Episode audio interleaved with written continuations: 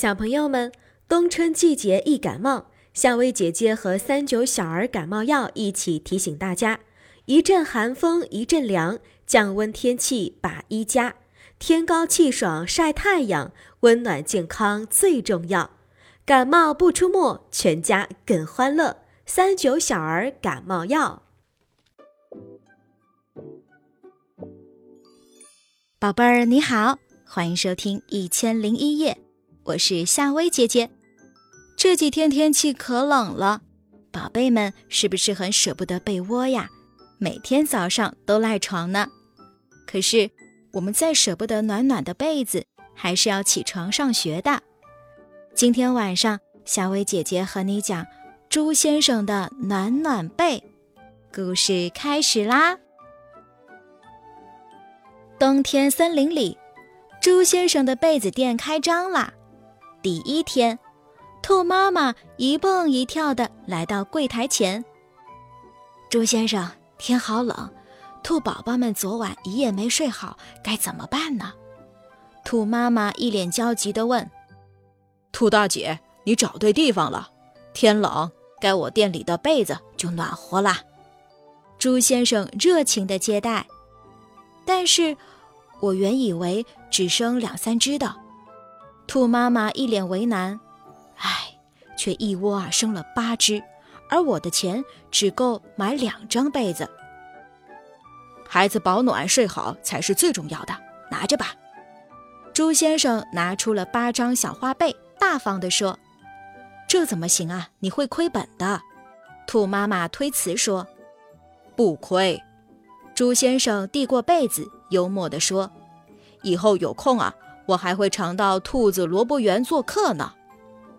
这是一张人情味十足的被子，谢谢您。兔妈妈交了钱，欢欢喜喜拿着被子离开了。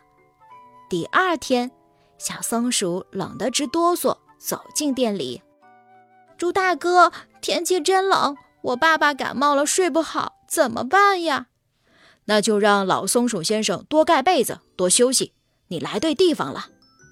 猪先生取下一张羽绒被，说：“可是今年松果收成不好，我钱不够。”小松鼠不好意思地说：“但我宁愿自己挨冻，也不愿让爸爸受凉呀。”那好办，这被子就半卖半送吧。猪先生递过被子说：“这怎么行？你还要做生意呢。”小松鼠感激不已：“别客气。”我最敬重孝顺父母的人，猪先生豪爽地说：“替我问候老松鼠先生一声，祝他早日康复。”这是一张充满孝心的被子，谢谢您。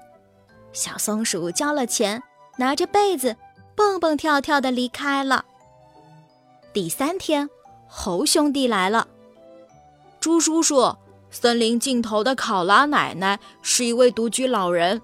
他行动不便，天气又这么冷，猴弟弟说：“所以我们砸碎了猪猪钱罐，决定为他老人家买一张被子。”猴哥哥接口说：“你们小哥俩太有善心了。”猪先生取下一张昂贵的蚕丝被，感动地说：“这样吧，这被子钱不要了，麻烦你俩给考拉奶奶送去。”这是一张爱心一百分的被子，谢谢您。猴兄弟接过被子，欢天喜地的走了。猪先生的事迹一传十，十传百，被子店生意越来越红火。猪先生工作的更卖力了，他平时很少休息，困了只在店里的沙发上打一会儿瞌睡。终于，猪先生累倒了。我们给猪先生做一床被子吧，兔妈妈提议说：“太棒了！”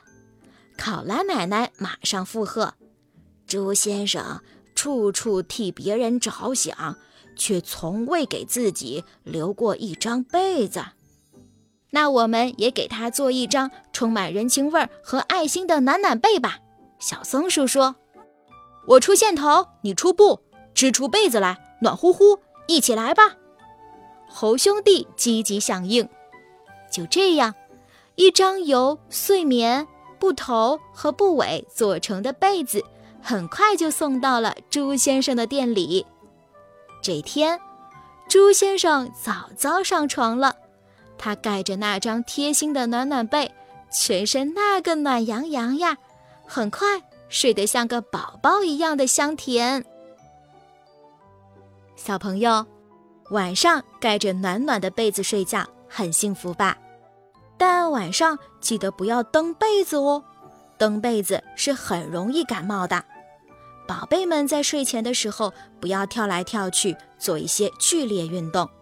睡觉的时候呢，不要穿太多的衣服睡，觉得太热或者太冷，要及时的告诉爸爸妈妈。睡觉的时候呢，可以穿个小袜子，不要着凉了。如果不小心感冒了，也不要着急，这个时候。可以选择儿童专用的感冒药，比如三九小儿感冒药就很不错。现在还有专为小朋友设计的半袋装，药量更精准，也更方便呢。好啦，今晚的睡前故事就到这里啦，盖好被子睡吧，晚安，小宝贝。